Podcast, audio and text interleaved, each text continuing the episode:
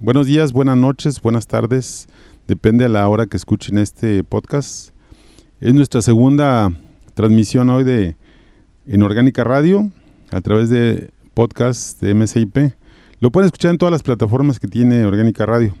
Vamos a hablar de un tema muy interesante, la resistencia al cambio.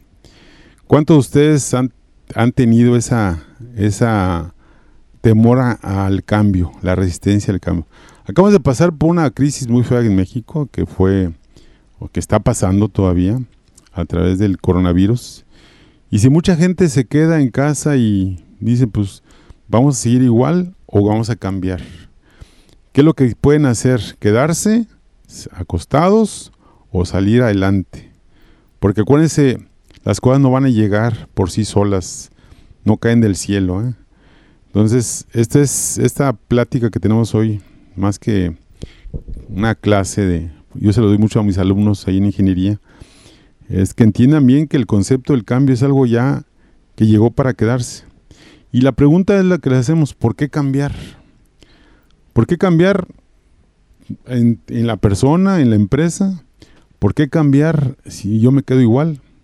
Yo puedo quedarme igual o puedo cambiar, dar un paso adelante. El hombre conquistó la luna eh, porque quiso dar un paso adelante. Lo dijo un, astronauta que dijo fue un, pequeño salto, pero es un gran salto de la humanidad. Entonces, este por qué cambiar, vamos a verlo en dos enfoques. Eh, lo diferencio yo en lo que se llama el concepto de paradigmas y el concepto de oportunidad. Miren, paradigma, según Joe Baker, en su novela de Descubriendo el futuro en 1985, lo definió así. Paradigmas son patrones de comportamiento y las reglas que rigen dichos patrones. Paradigma algo que se nos queda en la mente, algo que estamos viviendo como un paradigma. Un paradigma que a veces es muy difícil sacarlo de aquí de nosotros, pero existen. ¿sí? Y otro término que les voy a definir es la crisis. Crisis se llama, está definido en la diccionario de la Real Academia de la Lengua como escasez, carestía, situación dificultosa o complicada o momento decisivo de un negocio grave y de consecuencias importantes.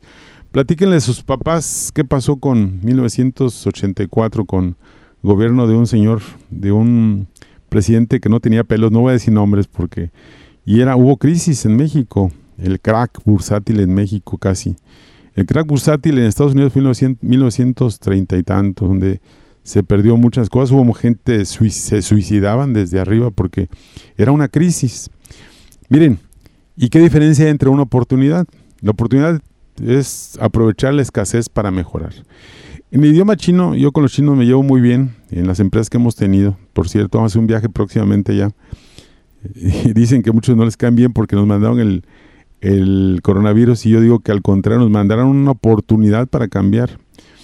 Pero en, chino, en lo que es el, el idioma mandarín o el, el jeroglífico de Madrid, así como el kanji, son jeroglíficos que nada más ellos les entienden porque están medios especiales. En chino, crisis con sus ideogramas se escribe igual que oportunidad. Vean, entonces para ellos la crisis es una oportunidad para cambiar. Y en cambio, platiquen papá qué pasó, qué es crisis para él, y se destroza porque se acuerda de todo lo que le fue mal en ese entonces. Me fue mal porque crisis me echó a perder mi negocio, tuve que tronar, cerrar empresas, la pandemia me llegó, tuvimos que cerrar el negocio, cerramos los restaurantes, no había gente, entonces fue crisis para mí. En cambio, aquel que salió adelante fue una oportunidad, lo vio como oportunidad.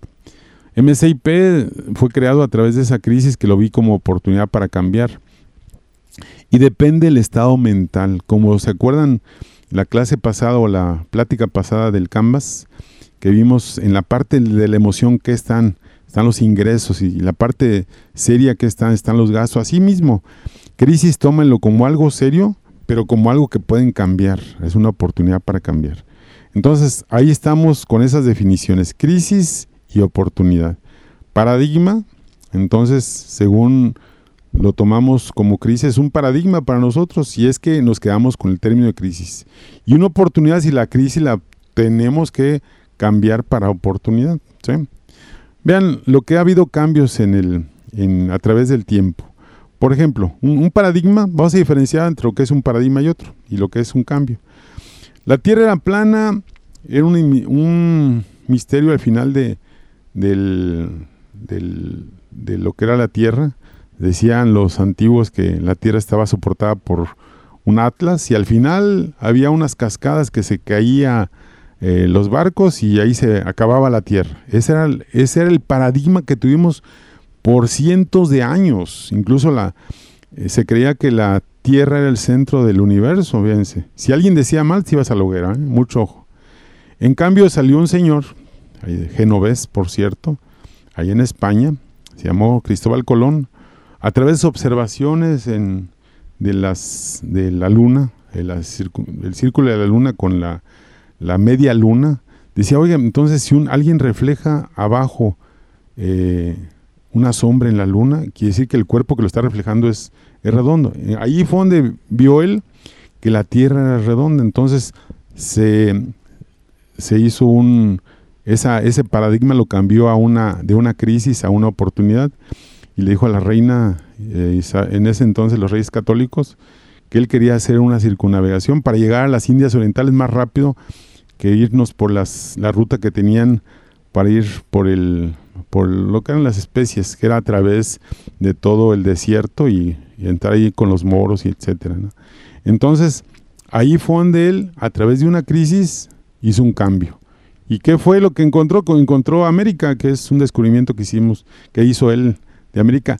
Por eso este, no se le puso Colombia al país, al continente donde estamos, se le puso América, porque Américo Vespucio fue el que ya dio la circunnavegación a través de la Tierra y vio que América se interpuso en el camino de Colón, ¿sí?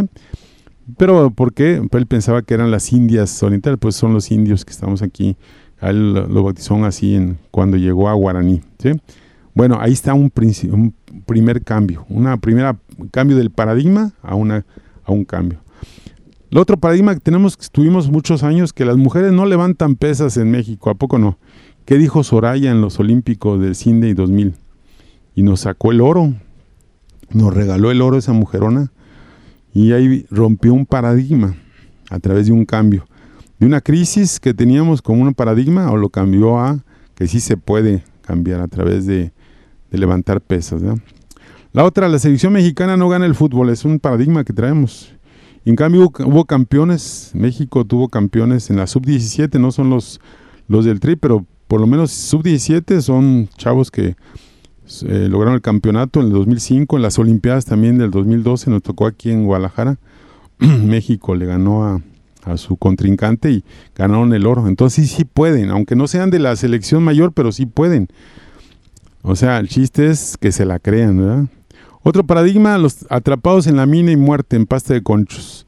Ahí se quedaron, se quedaron atorados y ya no los pudieron sacar y murieron. En cambio, en Chile, 33 rescatados en Chile en octubre de 2010 cambiaron de que no se puede, así se puede. No me digas cómo no, dime cómo sí. Esa es la información. Otro paradigma, mi papá y mis tíos son abogados y yo, yo quiero ser ingeniero. Si tú puedes, tú quieres, adelante, tú puedes ser ingeniero, exactamente.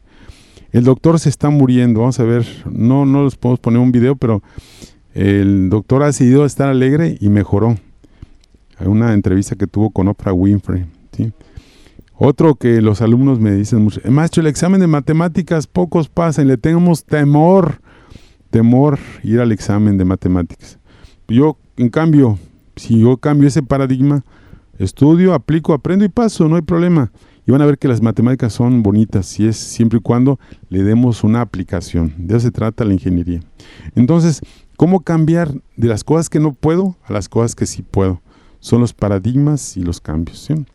Entonces, la crisis se convierte ahora en oportunidad, oportunidad para cambiar. Hay un video que les comentaba de un doctor, ahorita comentamos con Polo, un video de Oprah Winfrey, lo sacó de un doctor que se está muriendo, fue el, se llama, se lo pueden buscar en internet, se llama La Última Conferencia, un doctor que le detectaron en pancreatitis. En cambio, él él dijo, tengo pancreatitis, tengo mis, mis días ya contados, pero miren, yo puedo hacer ejercicio y todo, pero tenía un objetivo, sacar a sus hijos adelante. no, no los pudo ver ya en carrera, pero por lo menos los sacó adelante y cambió de estar mal a sentirse bien.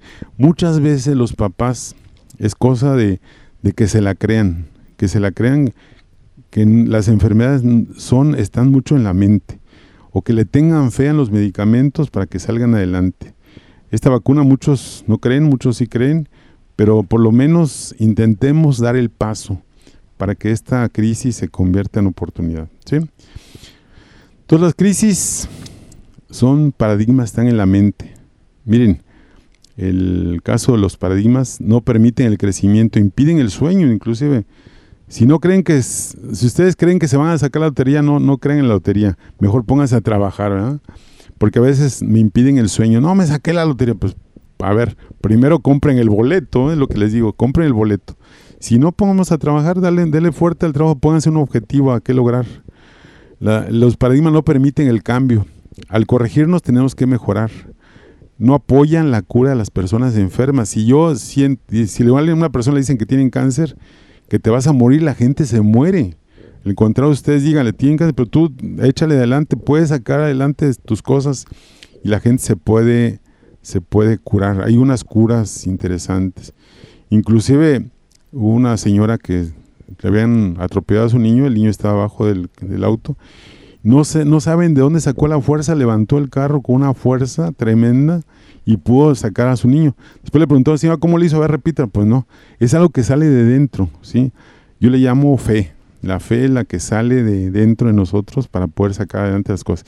Si tienen fe en que van a terminar su carrera, la van a terminar. Si tienen fe en que van a lograr ese sueño anhelado, que se van a comprar un auto, eh, van a hacer un buen negocio y lo van a lograr siempre y cuando tengan fe. Pero si tienen crisis mental, que las cosas no se van a poder, mejor ni las hagan, porque ya desde ahí nos estamos descalificando. Ese solo está en nuestra mente, en nuestro subconsciente, ya que son patrones heredados o asignados. Entonces, ahí está el, el por qué mucha gente no podemos lograr ciertas cosas. Pero algunos aprovechan esos paradigmas como oportunidad, pues cambia, ya los dije ahí.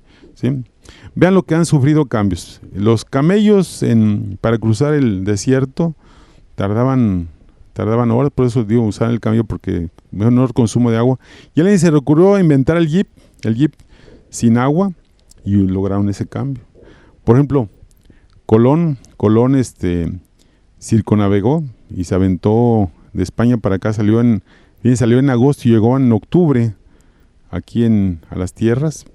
Y ahorita en un barco un transatlántico hay un cambio, o sea, son cambios que están viendo. Con un transatlántico pueden irse de China a Nueva York llevar cerdos y bajar con zapatos. O sea, son cambios. El, la vuelta al mundo en 80 días, ¿se acuerdan? Ahora ya pueden ustedes comer aquí en, desayunar aquí en Nueva York y estar comiendo allá en España. Son cambios, está viendo. Los celulares, por ejemplo, cómo tardaba mucho en contestar un teléfono. Ahora los celulares ya no son celulares, son todos menos celulares casi casi la gente no hace llamadas por celular, son smartphone porque han cambiado, ¿sí? Las, el correo electrónico que antes el correo nos llegaba 30, 40 días después, ahora en electrónica ustedes les dan un pulso en enter y les llega, ahora sí es entrega inmediata, antes no era entrega inmediata. Empresas que han cambiado, por ejemplo Coca-Cola Company cambió a cliente del servicio, Xerox Company enfocó al servicio, HP International se adaptó al cliente, Honda Mitsubishi cambió también. Sony International se adaptó a productos mejorando hacia el cliente. Microsoft, ¿se acuerdan antes para programar? En Microsoft a los que sabían en sus programas y entonces el señor Bill Gates inventó el, el Windows y a través de imágenes podemos, ya todo el mundo puede con, pueden estar este, usando su computadora. Es que dicen, ya estamos acostumbrados a lo mismo, mejor no nos quedamos así como estamos y no cambiamos. Es el chiste, que eso se llama conformismo. No seamos conformistas. Si ustedes imaginan una, una pieza de, metal en, en, una superficie lisa, si usted le aplica una fuerza, se llaman las fuerzas impulsoras, y lo van a mover hacia adelante. Si lo mueven hacia atrás, se llaman fuerzas restrictivas. Entonces hay una fórmula que dice ahí, si las fuerzas restrictivas es mayor a la fuerza impulsora, es algo de retroceso. Si la fuerza restrictiva es igual a la fuerza impulsora, pues no hay cambio. Pero ¿qué queremos? Que la fuerza impulsora sea mayor a la fuerza restrictiva. Y es lo que podemos estar de un estado donde estamos a un estado deseado. Conocer cuáles son nuestras fuerzas que nos impiden cambiar. Y háganse esto un análisis. Miren, hay un libro, se lo recomiendo mucho, de Ken Blanchard. Ahorita ya el autor es Spencer Johnson por autoría. Se, se llama ¿Quién se ha robado mi queso? Se lo recomiendo. Y vean todos los puntos que dice ahí del queso.